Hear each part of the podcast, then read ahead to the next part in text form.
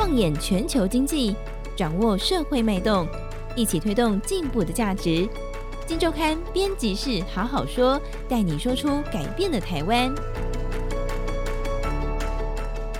各位听众朋友们，大家好，我是金周刊总编辑杨少华，欢迎收听我们这个礼拜的编辑室好好说。今天我们来看今周刊最新一期的封面故事，第一千三百九十三期。这一次我们也是一个出国的采访啊，我们去看什么呢？我们去看东协。为什么去看东协？其实东协当然这几年大家都知道东协崛起，东协崛起，口号也喊了一段时间了，喊了多久呢？我觉得大概可以从。二零一八年的时候，中美贸易战开始啊，这个当时川普就开始跟中国对峙啊。那逐渐的，大家开始思考供应链是不是要从以前的中国的世界工厂开始往外移转了？那在过程当中，我们又遇到了一场疫情，各地的供应链都出了状况。再来一个乌俄战争哦，大家的风险意识更高了，就随时任何一个变动都有可能影响到全世界的供应的顺畅。这个时候呢，我们前几年大家还在谈供应链的韧性哦，就是要我们要赶快找其他地方可以随时支援，或者说呃不要单压一个地方在做这个工厂啊。东协就成为一个大赢家，那这样的一个大赢家，在我们说五年来。我们也看到了资金簇涌之后，造成了一些产业上的一个结构的质变啊，所以我们在这个时间点上特别去看东协发生了什么，我们还没有看到的值上面的一些变化。好，今天跟我们聊的是伟轩，伟轩好，赵哥好，各位听众朋友大家好。伟轩，我们先来谈谈哦，就是从数字上看，我们说这个中美贸易战五年了，怎么看东协确实是热到一个发烫。对，就如果我们先看整个全球对外投资的一个状况哦，我们看这个一八到二一年哦，这个是根据东协他们组织下面的统计处的这个资料了，就是一八到二一年间的话，整体的一个外人投资其实是相较于二零一四到二零一七年是有稍微减少了，大概下降了大概两成了，但是对东协的投资却是逆势成长了两成啊，然后进一步如果看跟中国比较。在二零一八，我们刚刚谈到这个中美贸易战以后，到二一年，这个根据这个东西他们的一个统计是指出，全球的一个整体的一个外人投资东协的金额是首度超越中国，跃升到全球第三位哦。嗯，那再来我们看台湾的部分的话，趋势是更明显的了。因为台湾的话，根据我们这个经济部的统计哦，二零二二年台湾企业对整体啊这边经济部主要是以这个新南向了，因为新南向的范围又比东协要稍微稍微大一点点这样子，纳入印度，纳入印度。对，那如果我们先看这个对新南向国家的一个投资。金额的话，去年台湾对新南向国家投资金额大概是五十二点七亿左右了。嗯，那是相较于二零一六年那时候新南向政策准备就是要开始上路的时候，大概是十二点七亿美元，对，成长那个成长幅度是很可观，大概成长了一百二十一趴左右这样子。哦那另外就是去年其实一个很指标的一样是说，这个我们对新南向国家的一个整体的一个投资金额，也是首度超越对中国中国的一个投资的金额了。那谁是说跃升是台商对外投资的一个最大目的地？对，大家都在进去东协这个地方，而且我们台湾规划的还更早，我们是二零一六年就有这个新南向政策，我们当然也是积极的抢进这个地方。江山如此多娇，大家蜂拥的抢进，必然会带来一些产业上的变化。那各国哈，各东协国家也开始看到这个趋势，他们在发展自己特色的产业，或者说特别希望拉抬整个国家，比如我们所说的战略型的一些产业出来，有政策高度的一些产业出来。这一次这个伟轩跑了几个地方，我们先从第一站，我我印象中你是从马来西亚开始嘛？要不要从这边开始谈起？看到了什么？对，就是我们这次首先第一站是来到这个马来西亚了。那之所以会来到这个马来西亚，其实是有留意到说，在这过去一年哦，整个全球的特别半导体，因为我们知道过去这两年谈到半导体，大家可能都会想到的是呃我们的护国神山台积电嘛。对，对。但其实大家比较没有留意到的说，其实是在半导体的比较是中后段的这个封测、封装测试。对，封装测试，其实在过去这一年哦，有一个地方算是以相当迅猛的这个速度崛起哦。对。那这个地方就是马来西亚，那特别是它是集中在马来西亚北部的一个槟城啊。对。槟城的话，应该很多台湾人可能都有去玩过了，就算是一个马来西亚的一个古都了，这样子。那当地华人也很多，但大家可能比较不熟悉的说，其实槟城它在半导体的发展，其实已经有五十年的历史，其实是跟台湾差不多是同期发展的，只是就是槟城在这五十年的发展当中，它其实在就是说都是比较集中在后段的一个封测了。是早期崛起的时候，然后在大概一九九零年代到两千年年代，随着这个中国的一个崛起，它曾经是一度的稍微没落了。嗯哼，就是其实很多的早大概一九九零年初那时候有一波台商，我们那时候是第一次南向。对，南向其实那时候就有以这个比如说像宏基为代表，很多台商其实有到槟城那边有投资，就是相关的这种封测半导体周边这个电子业等等的。对，但是大概在两千年之后，其实随着中国崛起，很多台商就从马来西亚移到了中国。啊、对，那这一次我们又看到是随着中美贸易战之后，那疫情等等的这个因素，全球供应链的移转，不仅仅是台商了，我们看到很多指标的国际半导体封测大厂纷纷在过去一年落脚冰城，嗯、或者是他原本就有在冰城设厂，他就是在过去这一年基本上都有加大幅度的一个投资了。对，那我们这次也造访了当地的几个，算是呃，近年马来西亚不就是。发展的一个比较积极的一些工业园区啊，那确实跟在地台商跟我们分享，就是说，确实在这过去一年，特别是在疫情之后，就是有跟当地的商会咨询说，希望到马来西亚设厂的台商是非常非常的多，非常非常多。对对对，因为我看你的文章写到，我们当然说国际大厂，包括英特尔有很大力的加码投资哦，那可能许多的，比如说国际的设备大厂也过去了，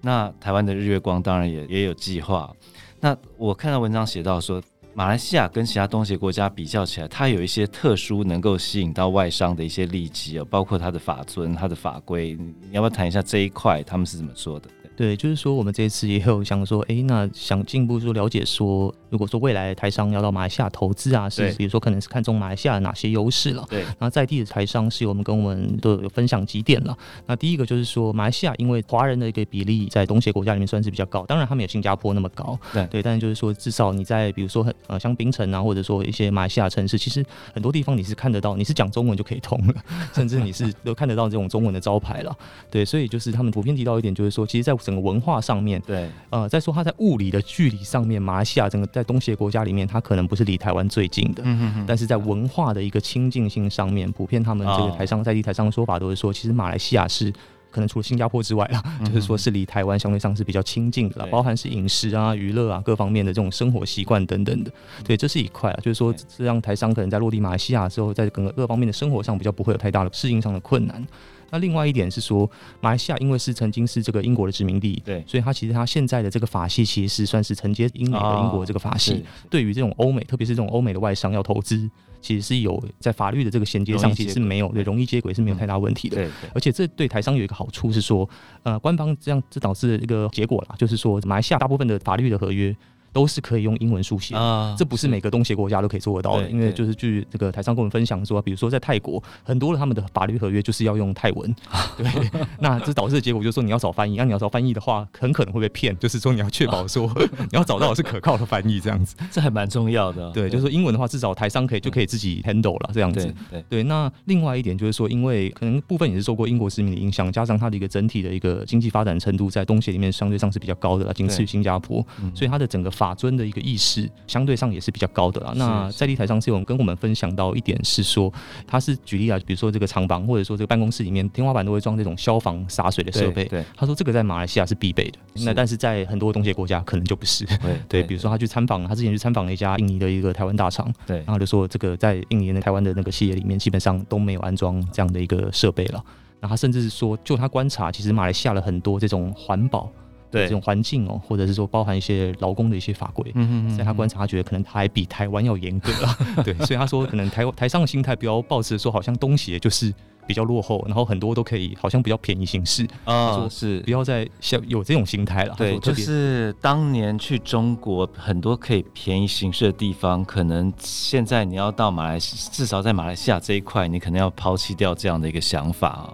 对，这包含其实有一个比较有趣的点，说马来西亚的一个呃，应该这不太算是它的优势啊，就是说，大家如果台商未来要到马来西亚投资的话，对，一个考量点是说，马来西亚的一个劳动力其实是比较比起其他东协国家相对上是比较没有那么充足的。是是。他有个跟我们分享一个这个台商的例子，他说最近有跟一个台商聊到，那个台商他是从中国要过去那边投资，对对。然后他说他在跟当地的这个马来西亚政府谈的时候，因为他谈说要不要聘多少外劳，然后那个台商就说哦，我们应该不需要太多外劳，因为就他就按照他在中国的一个。个这个经验，他就说我只要到时候我工厂开工了，我在工厂外面挂个牌子，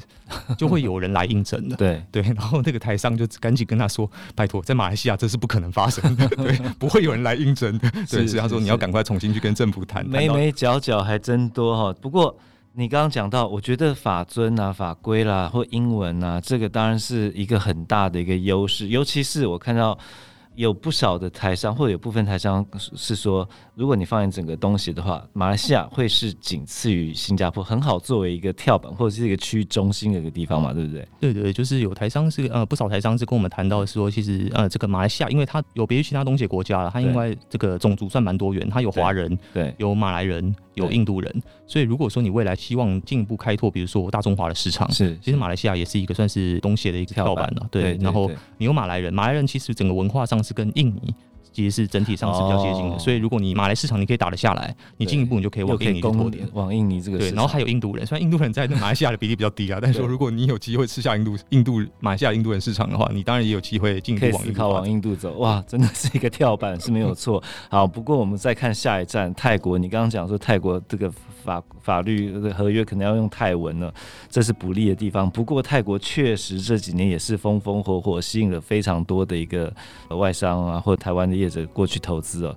泰国凭什么？维权？呃，泰国的话，主要是它在汽车这个产业的这个算是发展，其实算是有一个蛮悠久的历史了。因为它其实早期很多的这个日商就到了当地的设，包含是组装厂等等的啊，所以它其实在整个汽车产业的一个聚落的一个完整度，它相较于其他的东协国家，其实是一直算是都是比呃整体的一个供应链的一个上下游都算是有一个比较完整的聚落在那边了。对啊，所以说间接的这个这个也是促使泰国政府大概在几年前了，二零一六、二零一七年那时候，他们其实就推出了一个叫做所谓的东部经济走廊。呃应该说，它是在一个叫泰国四点零的一个算是整个泰国经济计划里面的一个算是一个重点啦，一个核心重点叫东部经济走廊哦。那是东部经济走廊其中一个重点发展的产业，泰国这个政府希望重点发展的产业就是电动车。对，那我们确实也看到，在这过去五六年哦，呃，国际呃，特别是中国了，很多电动车的大厂其实都纷纷的落脚泰国的东部经济走廊哦。那像台湾的话，比如说指标的话，像红海，也在呃去年宣布跟泰国的最大这个石油。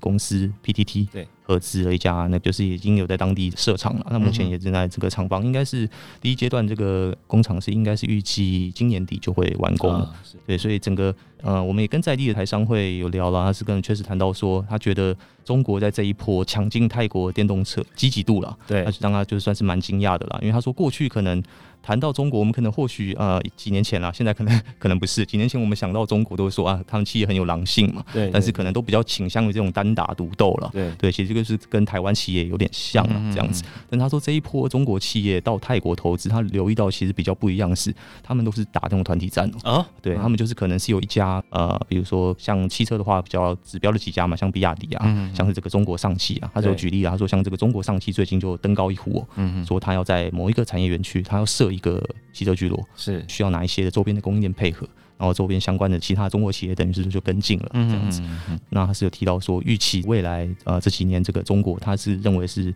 其实我们看现在这个在泰国的这个中国这个电动车的一个整体的销量了，中国的一个车厂是遥遥领先的了，大概在前十里面，它大概就占了大概有超过一半。你说卖在泰国境内的这个嘛，就是对对对对对，for 泰国内需市场的，对对对，这也是比如说我们有留意到这个一个新闻是去年底吧，那时候比亚迪它有推出了一个它的一个最新款的叫 Atto Three 对的一个电动车了。根据泰国在地媒体的报道了，他们其实整个是。当天这个开卖是对这个大排长龙啊，这个各家经销商。台商到底有没有机会？如果说我们在电动车这一块的话，泰国又强打这一块，那看起来市场真的很大嘛？啊，毕竟中国是个不可小觑的对手。对对对，当然一块的话，大概就是说，如果本身是这个传统车厂的一个供应商的话，那其实就是跟着车厂做转型。那另外一块的话，台商比较大机会是在充电储能这一块。那当然这部分的话，根据工研院的产科国际所的一个研究员有跟我们谈到，是谈到是他。是建议是说，这部分的话，台商应该可以考虑先从这个标案开始，是是，例如比如说像是这个电动巴士啊，或是电池等等的。那、哦、另外一块台商比较强的，呃，就他观察就是这个系统整合的部分。对对对对，那这一块的话，他说呃，包含像这个系统整合啊，营运的一个服务，包含像这个电力管理，嗯、像是这个售后的一个维修了，对，都算是台湾相对比较有台商比较有一个优势的部分，未来可以去切入。但是就是说，台湾的问题在于比较没有官方对官方的这个衔接，因为台湾本身一个政治处境了，对，所以政府能够做的角色有限了，所以变成是说，可能就只能就台湾的一些可能比较指标的大企业，然后去跟当地的一个泰国的一个国有企业，嗯，想办法去、哦、去谈啊。比如说，如果他们国有企业有推一些示范计划，对，或一些示范案的话，这或许就是一个台商可以把握的一个机会了。嗯，这样子。好，时间关系，我们今天先聊这两个国家哦。但我知道伟轩这一次跑了一些地方，然后。真的是整个东协崛起，我就像我一开始讲，东协崛起是一个喊了不少年的名词，但我们今年在中美贸易战五年后，我们真的走进去看，每个地方都在发展各自精彩的一些亮点的产业，这些产业可能会造成。东协整个国家经济体制的一些质变或产业结构的质变哦，真的值得大家来好好的仔细来探究一下啊、那有兴趣的朋友们不妨多多参考我们这一期的《今周刊》，这是我们前进东协直击了这个制造业的新强权哦。在杂志中，在这个报道中，我们其实我们也有这个跟中华征信所合作，那他有提供给我们他们最新版的东协台商一千大调查，从里面的数字，其实你也可以佐证到刚刚玮轩讲的一些变化跟说法，还有整个东协崛起更。会让你更有感的一些这个量化数字上的一些变化啊，好，那就是有兴趣的朋友们多参考。这个是《金周刊》第一千三百九十三期我们最新的封面故事——制造新强权，我们直击东协。好，节目到这边，谢谢大家，拜拜，拜拜。听完 Podcast 节目，有好多话想分享，想要提问却无处可去，别烦恼了。现在只要点击资讯栏 Discord 社群平台连接，输入昵称就可以立刻问问题，与主持人互动。让我们一起在学习的路上不孤单，等你来加入。